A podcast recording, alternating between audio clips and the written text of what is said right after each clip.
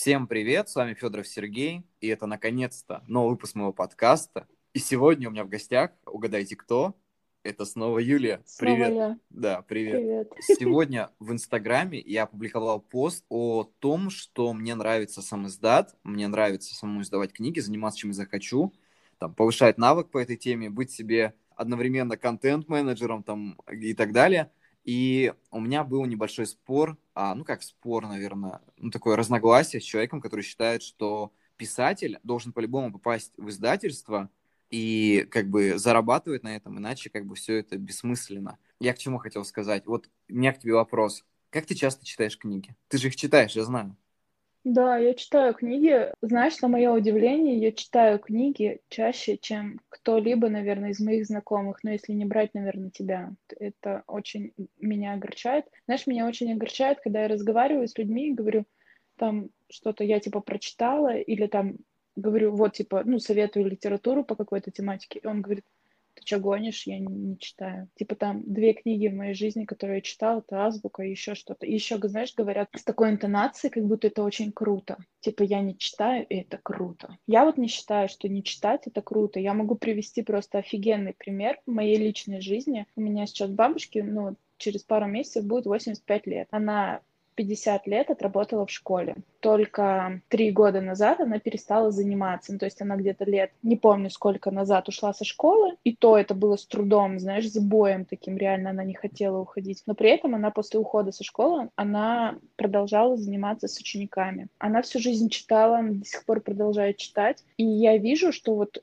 ей 85, но она типа соображает. Да, у нее ну, стала похуже память, конечно же, там, но я понимаю, что вот если бы она не читала, у нее прям было бы все намного хуже. Я по себе сужу. Вот если я не читаю на постоянной основе, я чувствую прям, как я тупею. У меня было такое правило с начала этого года, где-то там, может быть, чуть-чуть попозже оно началось, я завела себе правило читать по одной книге в неделю. Иногда получалось больше, иногда получилось меньше, и, в принципе, за 3-4 месяца месяце я прочитала, ну, мне кажется, большое количество книг именно по количеству, то есть э, я никогда так много не читала вот подряд, знаешь, вот чтобы было. То есть у меня вот там, я могу там прочитать книжку за месяц, потом в следующий месяц там следующую книжку и так далее. А тут я прям вот активно-активно читала, и я прям чувствовала, как мне кайфово, что у меня мозги работают, у меня там словарный запас пополняется, да, я не, не туплю там, выбирая слова какие-то, хотя я считаю, что у меня так достаточно богатый словарный запас именно в сравнении с некоторыми людьми. Ты же как бы выбираешь книги, допустим, ты читаешь мои книги, потому что знаешь меня. Тебе действительно интересно то, что я пишу, или тебе интересно,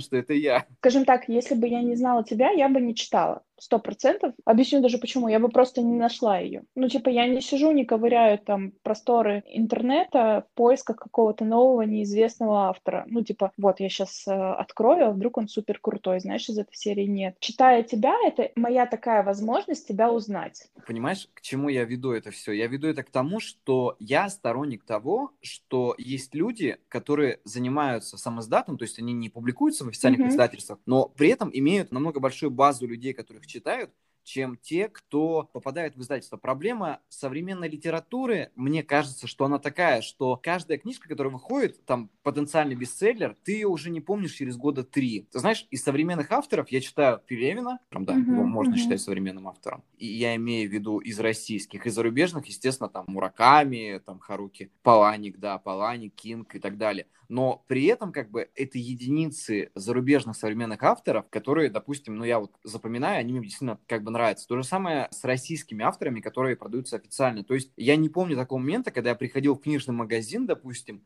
и покупал книгу современного автора, потому что, ну вот, российского, потому что это в основном такой, наверное, контингент, типа, они пишут фэнтези, они ну, там, типа, про эльфов и всякую фигню, короче. Извините меня, те, кто пишет про эльфов, всякую фигню. Я не люблю эти книги.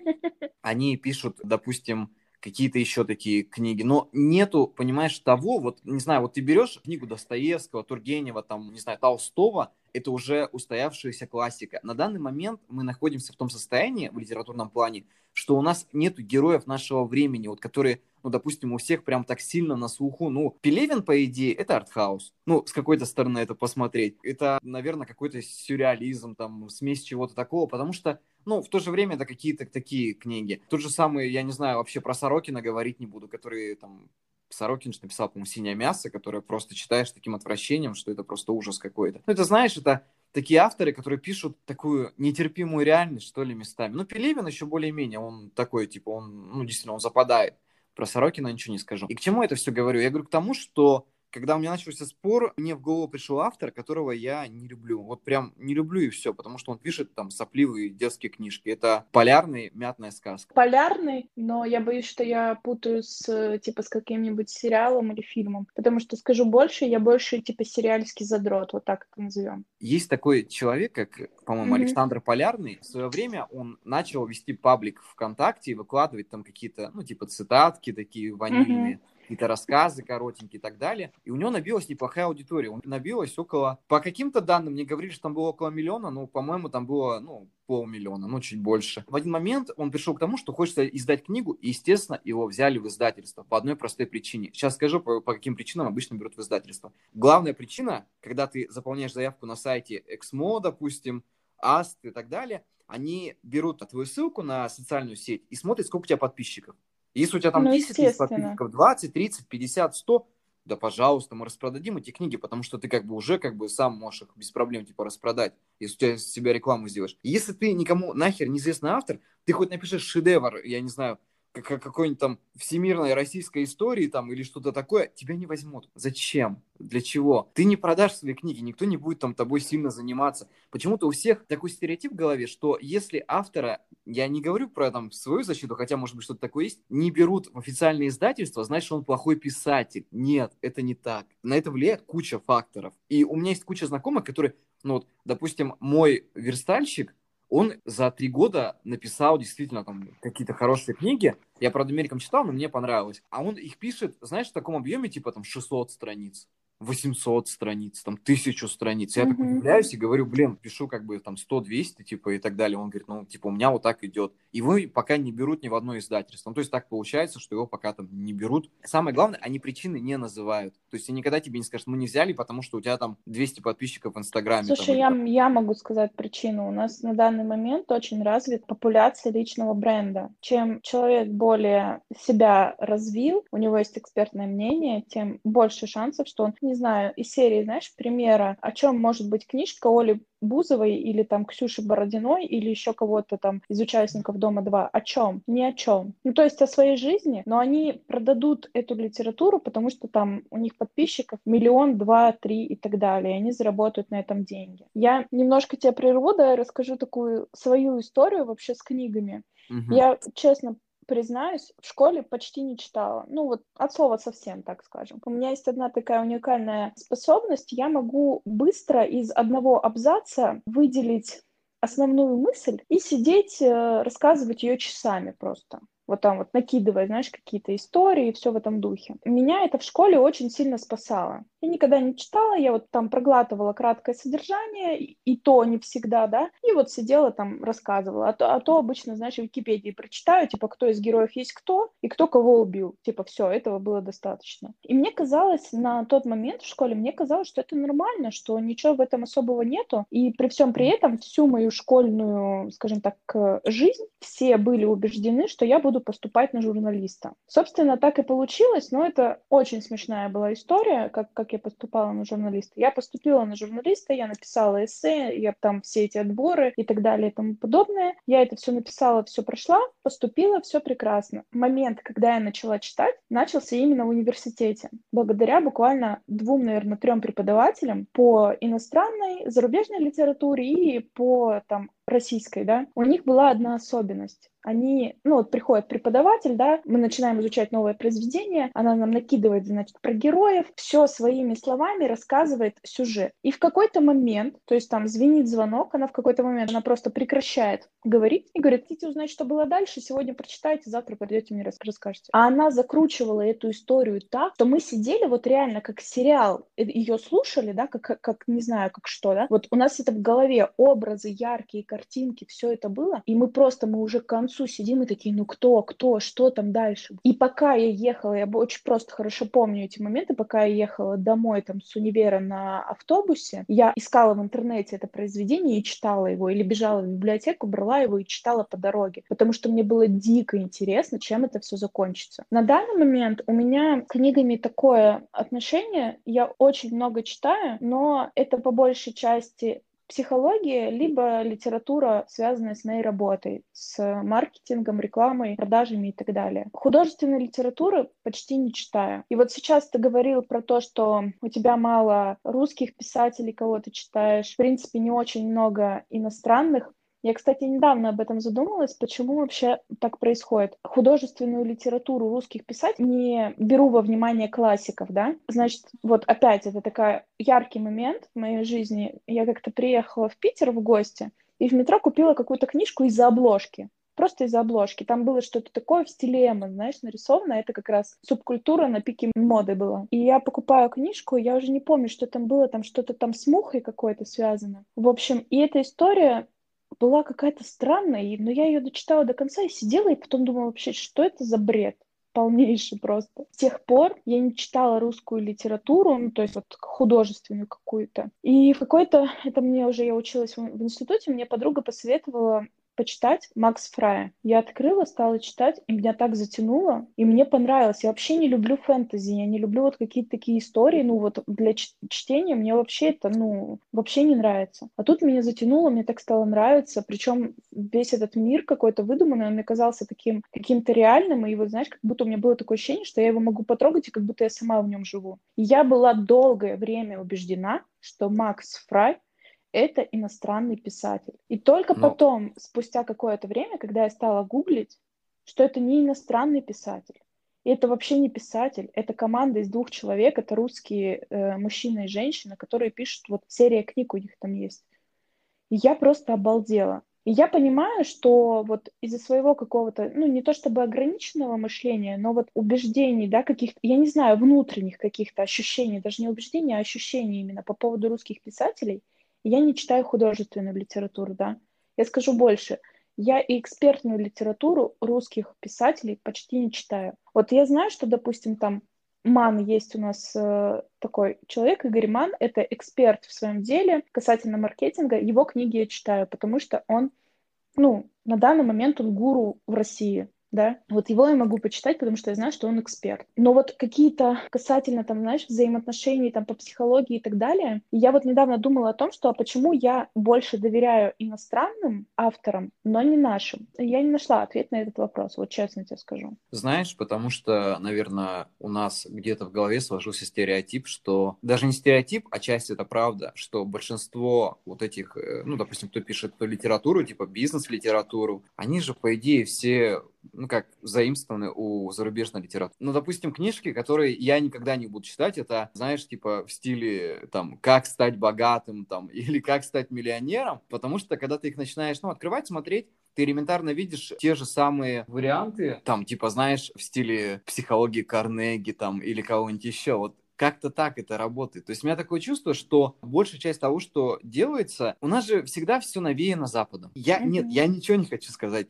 Мне просто кажется, что любое вообще, тут даже, знаешь, не только, а тут даже о художественной литературе речь идет. Многие мои знакомые самоздатники, они пишут книги, основываясь на книгах Паланика, на сериале mm-hmm. «Черное зеркало», я не знаю, на книгах Стивена Кинга. Они совершают очень большую ошибку, потому что это, ну, лично мое мнение, возможно, это не ошибка, как бы, но все равно они не создают ничего нового. То есть я могу просто перевести те же самые, не знаю, там, кишки паланика или удушья, вот я не хочу ничего плохого, конечно, сказать, еще раз повторюсь, но если я сейчас возьму эту книгу, я могу просто переписать на русский лад. Зачем? Ну, какой смысл делать самоповтор, заимствовать у человека? Это, знаешь, это как у нас принято снимать сейчас сериалы по зарубежным сериалам. Начиная от сериала «Клиника» и заканчивая там, я не знаю, «Остаться в живых» там или что-то такое. Это все просто взаимствовано. Хочется именно какого-то первоисточника, что ли, я не знаю. Я не люблю вот это все, потому что мне нравится русская литература авторов, которых, наверное, никто практически как бы и не знает пока что, потому что они самобытные, потому что они делают что-то новое. Просто проблема, знаешь, в чем вообще всего этого? Возвращаясь к моей теме на секунду, в том, то, что авторы не умеют себя сами продвигать. Ну, то есть такое чувство, что у многих надеты розовые очки на глаза, им кажется, что я сейчас напишу книгу, и меня будут все читать. Вот прям все читать. Но это неправда, потому что нужно продвигать ее как-то правильно. Я об этом много раз везде говорил, типа, когда меня там спрашивали, когда какие-то подкасты, я всегда говорил, что нужно иметь огромное терпение, чтобы быть современным русским писателем. Вот больше это никак не происходит. А по поводу всей этой литературы, которую делают, я не знаю, ну, у меня тоже заложен такой стереотип в голове, что мне кажется, что вот ты сказала про Макс Фрая и так далее, я, да, я знал, что там, но при этом, как бы, да, и их книги получили определенную известность, потому что, ну, вот мне, у меня всегда был вопрос, я мельком читал какую-то книгу, у меня всегда вопрос, как два человека могут писать одну книгу? Ну, я не знаю, типа, в соавторстве писать это очень тяжело, это раз, во-вторых, я, может быть, с какой-то критичной стороны смотрю, это как бы мужчина и женщина, но в этой ситуации они друг друга дополняют, скорее всего, мне кажется что, знаешь, почему я говорю, что дополняет? Потому что когда я писал книгу и занимался редактор, ну, девушка, она как-то, наверное, какие-то моменты говорила, вот здесь нужно дописать, а вот здесь нужно смягчить, а вот здесь тут делать, и книга действительно получалась красивой. Вот как бы я это начинал понимать уже в дальнейшем, когда перечитывал ее через какое-то время. Минутка образования от меня вот по поводу переписывания иностранных э, там всяких историй и так далее. Я недавно это узнала, буквально там полгода, может, назад. Искренне была удивлена. Ты знаешь фильм «Секрет»? Да. Очень известный, популярный и так далее. О нем, по-моему, не знаю только вот самый ленивый. Ты знаешь о Вадиме Зеланде? Да, конечно. Мое огромное удивление было, когда я узнала, что фильм и книга «Секрет» были, значит, 2006 год, а учение трансерфинг Зеланда было 2004. я, конечно, понимаю то, что, ну, вот мне там кто-то как бы меня натолкнул на эту мысль, и мы там стали спорить. Посмотрела даты, да, действительно. Но я понимаю, что изначально все равно Зеланд это брал у иностранных, скажем так, историй, потому что учение Карлоса Кастанеда, до Карлоса Кастанеда до Карлоса Кастанеда были другие люди. То есть там эта цепочка, она такая долгая, я ее вот в тот момент, я ее размотала там до какого-то момента и такая думаю, ну, как бы все в принципе понятно. И у нас, ну, на данный момент, вот кроме Зеланда, таких суперизвестных, ну, вот сейчас на данный момент, может быть, это Елена Блиновская, да, вот как бы из этой серии, кто проповедует позитивное мышление. Я не говорю, что это плохо или хорошо, но нужно понимать, вот, допустим, я читала многих авторов, ну, из серии «Делай что-то, и будет там богатство тебе, там, как заработать свой миллион, например, да, там, или еще, ну, какая-то вот такая серия литературы. А потом читаю историю, значит, этого человека, то есть у него-то там написано, что он вот как бы был там гол как сокол, а тут раз он разбогател. А потом, когда я начинаю рыть в источниках его историю, то оказывается, что не все так просто. Разбогател он благодаря этой книге. То есть, по сути, он не открыл там какой-то бизнес, нишу или еще что-то. Он ничего не сделал такого. Он просто решил написать книгу о том, как он был нищим. Когда он ну, начал писать эту книгу, он понял, что он начал богатеть, потому что он там как-то начал общаться с издательствами, ему там подписали контракт, он заработал какие-то свои первые деньги – и так далее. И в итоге там сейчас эта книга с многомиллионным тиражом уже там на протяжении десятилетий продается, да. Он, естественно, богат, успешен, знаменит, сейчас он там великий коуч и все дела, но начиналось это все не так. Ну, то есть, вот, знаешь, какие-то такие абсурдные истории, которые, когда ты начинаешь рыть, ты такой думаешь, а как вообще, как это возможно? Почему человек пишет про успех в тот момент, когда он не успешен? Есть такая забавная история о том, что, ну, я не помню, насколько это правда или выдумка, какой-то там писатель издал свою книгу, ее никто не покупал, и он подал в объявление газете, что успешный миллиардер ищет даму, любящую, ну, вот этого автора. И эти книги начали нереально раскупать просто. Ну, кстати, прикольно. Вот, вот кстати, про, про тему того, что ты говоришь, что русские писатели современные, они вот в розовых очках и так далее. Вот в каком-то интервью Курпатова конкретная была фраза, что писательство и бизнес — это разные вещи. Если ты как бы про там какую-то скажем так, художество, искусство, там, не знаю, творчество и так далее, ты можешь забыть про деньги. Потому что литература на данный момент, как и музыка, как и изобразительное искусство, как и танцы, одежда и все остальное, это все про маркетинг. Если вы не умеете продавать себя, если вы не понимаете, как устроен этот бизнес, ничего не получится.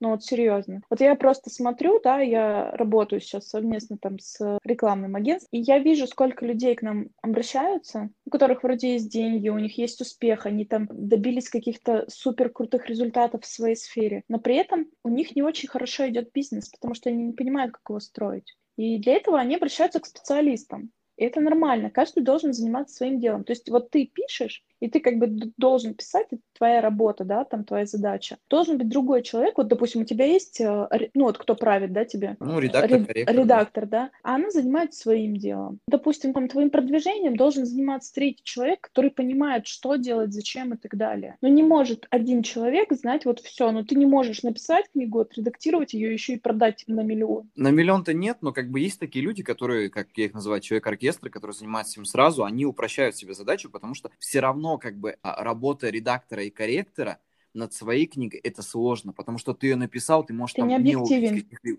не увидеть каких-либо ошибок, да, и не быть объективным. Но ситуация это в чем? За 200 лет ничего не изменилось. Просто многие думают, вот, допустим, сейчас, допустим, рынок там переполнен книгами и так далее, вот кто-то может себе позволить книгу издать, вот, допустим, как я ее издаю в сам издате, кто-то не может позволить, кто-то там издается, кто-то не издается. Они не понимают одной простой вещи. Сравнение. Лев Николаевич Толстой. Он был из графского рода. У него уже априори были, как бы, не знаю, там, какие-то финансы, чтобы продвигать свое творчество. Ну, то есть он изначально мог себе позволить, допустим, напечатать книги, у него были связи там и так далее, третье, десятое. Он не просто жил там каким-нибудь холопом там где-нибудь как какой-то, я не знаю, там в крепостной там семье и не мог себе ничего сделать. У него были такие возможности. Он это делал. И нет, я не говорю, что его творчество, оно не является как бы действительно там классикой, там, и которую нужно читать, нужно читать но при этом как бы у него было больше возможностей. А был, к примеру, я не знаю, какой-нибудь там, пускай это будет Маяковский, примеру, который просто прорывался там сплошмя, шел к тому, чтобы действительно там что-то издать, хотя они жили, ну, как бы уже в разное время, все равно через какой-то прогресс к чему-то. Ну, то есть ему пришлось много усилий приложить, чтобы его начали сдавать. И, в принципе, сейчас ничего не изменилось. То же самое, что я, допустим, могу себе позволить издать книгу. Ну, не всегда. Ну, допустим, могу. Нанять там редактора, корректора. А есть какой-то человек, который не может себе это позволить, поэтому элементарно не может продвигаться. Я не говорю о том, что из-за этого он пишет плохо. Он, может быть, пишет и хорошо. У него просто нет ресурсов. Проблема, вся проблема сам издата заключается в том, что люди не умеют себя продвигать, это первое. Во-вторых, у них, у них нет денег. И почему-то у всех такие розовые очки, что я сейчас отправлю книгу в издательство, меня возьмут, и все станет хорошо. Не станет. Меня что больше всего раздражает во всем, что когда заходит разговор об издательстве, я говорю, ну а почему ты хочешь в издательство? Ну там платят деньги. Нет, я понимаю, человек хочет зарабатывать на этом, но ты правильно сказала, то, что писатель, как бы, он будет писать, он не сможет на этом просто, как бы, ну, как бы зарабатывать, если у него там нет вот людей, которые будут его, как бы, продвигать и так далее. То есть он, он не может себя распылять на все. Но при этом, понимаешь, какая ситуация? Когда ты становишься на путь литературы, ты не должен думать, что у тебя будут деньги. Ты не должен думать, что к тебе будут относиться благодарно там, все вокруг, и у тебя там все сразу в жизни станет просто идеально, прекрасно и шикарно. Нет, такого не будет. Это очень долгий путь, и, возможно, ты даже помрешь, но через какое-то время действительно там тебя заметят, где-то напечатают, там, ну, достанут твои рукописи. Да, действительно, как бы такое случается там после смерти людей где-то. Есть такая книжка Агеева, по-моему, «Роман с кокаином», очень хорошая книга, омерзительная, но очень хорошая. Ее начали продавать в книжных магазинах, кстати, я не знаю, жив он или еще нет, я тут по пути потом гляну. Такая тоненькая, серая, не знаю, неприглядная книжка, я ее вообще нашел случайно на сайте «Читай города». Меня заинтересовало название, я ее купил в книжном магазине. Я не пожалел, ни капли не пожалел о том, что это сделал, потому что книга действительно очень хорошая. И к чему я это все говорю? Я говорю к тому, что мне кажется, что из-за вот этого стереотипа, то, что все думают, что ты попадешь в издательство, станешь богатым, у многих ломается вообще какой-либо стержень. Потому что для писателя самый главный стержень – это терпение и пробы, даже какие бы они ни были. Там, допустим, ты услышишь 100 отказов, а на 101 что-то получится. Лично моя цель в литературе – это не просто стать, допустим, известным, хотя, в принципе, это присутствует на каком-то месте. Для меня важно сделать какой-то вклад. Единственное мое достижение, вот, наверное, одно из, ну, из единственных, которым я горжусь, э, я не знаю, тебе рассказывал, нет, по-моему, рассказывал. Недавно, ну, как недавно, более полугода назад ко мне обратился человек, который живет в Германии, и они собираются делать учебник, ну, как пособие для студентов Германии, которые изучают русский, чтобы жить здесь по обмену. И он сказал, я прочитал несколько твоих рассказов, я хочу, чтобы они были в этом пособии. Типа, мы ничего брать не будем, просто мы туда как бы вложим, мы тебе тоже ничего не дадим, мы дадим тебе как бы экземпляр этого пособия. Ну, типа, мы, ну, как бы мы просто как бы это делаем, как бы это у нас такой проект. Ну, конечно, я согласен. Я подписал договор, и это пособие должно выйти, ну, не знаю, с месяца на месяц. Для меня это было просто офигительным достижением, потому что, ну, представляешь, твой рассказ переведут там на язык, там, и потом его будут переводить обратно, как бы люди будут учиться по нему. Это же круто, типа.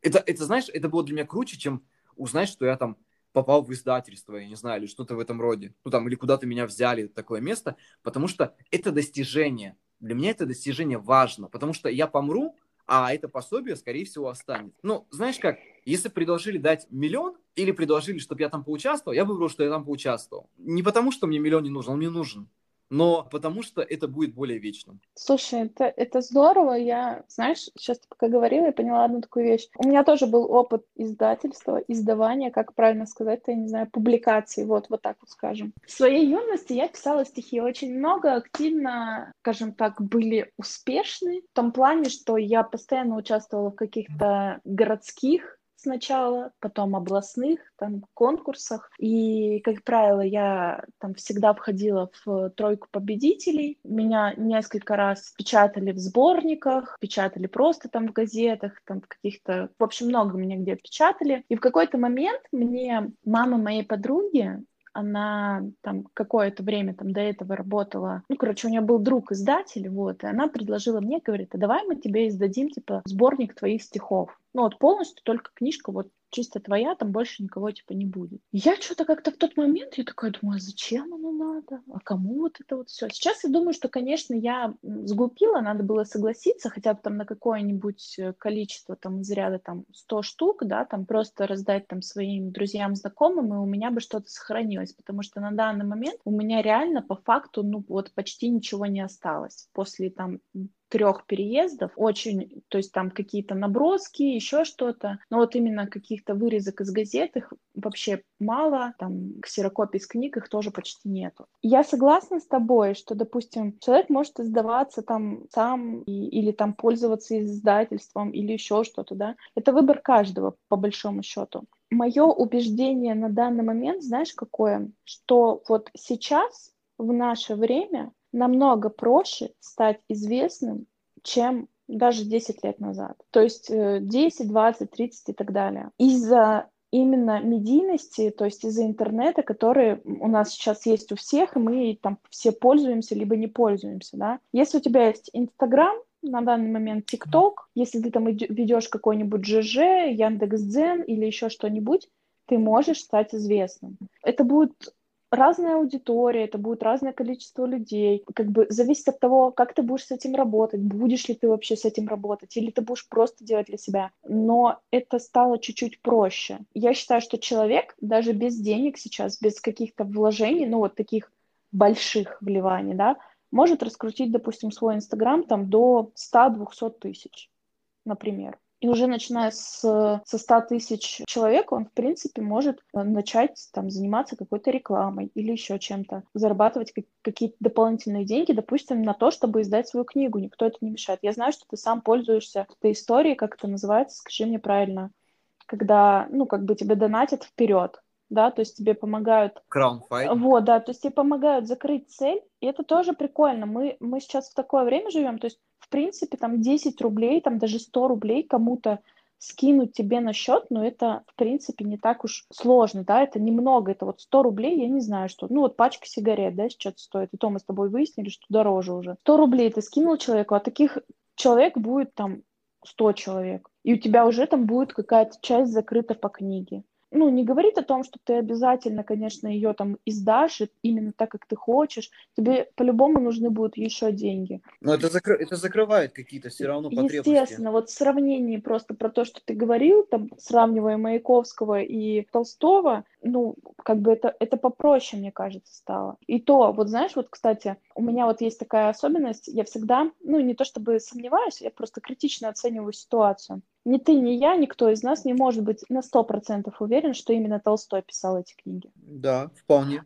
Вполне возможно, что где-нибудь в какой-нибудь комнатке у него сидел крестьянин, да, как, как ни странно, какой-нибудь образованный, ну вот просто так получилось, да, который вот смог. И он это понял, Знаете, это увидел и такой, чувак, давай вот садись, пиши, а я буду как бы выдавать это за свое. Знаешь, даже не так. Может быть, он и писал эти книги, просто у него был такой вот крестьянин, который их дорабатывал до того уровня, чтобы они становились читабельными. Ну, настолько читабельными, чтобы они были действительно как бы это, ну... Но я скорее наоборот, поверю, я скорее наоборот поверю. То есть я, допустим, поверю в то, что крестьянин может придумать сюжет и, ну, написать это как-то там оформить, да, ну, вот примитивно, а вот э, более каким-то сложным таким языком, вот, вот как, как вот в то время, да, вот как он там писал вот это. Ну, вот да, вот скорее, скорее наоборот, я думаю, могло быть. Но видишь, в чем вообще вся эта ситуация? Ты говоришь по поводу там сборов. Лично для меня это очень большая ответственность. То есть каждый раз, когда я берусь за такое дело, я уже сто процентов знаю, что я вытяну, потому что, во-первых, первое, а, это за то, чтобы книга действительно была напечатана, это, ну, блин, не знаю, жизнь такая нестабильная штука, конечно, что нужно по-любому как-то подстраховываться, чтобы она в любом случае вышла. Б, это в том, чтобы, ну, я не знаю, когда оправдать ожидания, что ли, ну, вот все равно возникает такое ощущение, что я должен сделать эту книгу, это стимулирует все равно, это, это, это хороший момент, что я должен эту книгу сделать настолько хорошей, чтобы она действительно понравилась, люди понимали, что их вложения были не зря. По моменту того, что ты говоришь, допустим, там, подписчики в Инстаграме и так далее, видишь, в чем разница разница в том, что для меня важнее, наверное, книга, которая станет более, наверное, долговечной, что ли. Это, знаешь, это попытка не от того, что, допустим, вот здесь сейчас я там создал какую-то книгу, потому что ее прочитает там куча народу и так далее. Нет. Мне хочется написать что-то такое, что будет читаться, ну, наверное, из десятки лет там в другие, чтобы чтобы действительно это стало классикой. Мне хочется написать какую-то книгу, которая станет в итоге классикой. Вот, вот это, наверное, моя такая цель. Потому что я прекрасно понимаю, что пройдет время, я, допустим, сейчас, если наберу аудиторию, соберу, они ее прочитают, возможно, кому-то она западет на всю жизнь, эта книга, а возможно, кто-то ее просто ну, я не знаю, забудет. Вот если сравнить с трендами, типа ТикТока и так далее, ну, блин, за ними не угонишься. Поэтому, наверное, я никогда не подойду под, под формат какого-то издательства, возможно, какого-то попаду, какое которое будет, допустим, именно подходящий под мой, но в большинстве случаев не попаду, потому что я не пишу то, что сейчас модно. Я не пишу какие-то ну, не знаю, там, женские бульварные романы. Они сейчас очень популярны, они всегда будут популярны, потому что, ну, блин, мечта хозяйке и так далее, там, и т.д. и т.п., там, я не знаю, замуж за твоего мужа и все такое. Я думаю, что вот на этой все-таки приятной ноте, с каким-то прогрессом мы будем заканчивать выпуск, поэтому спасибо тебе еще раз, что пришла. Зовите, придем еще раз. Да, до скорых встреч.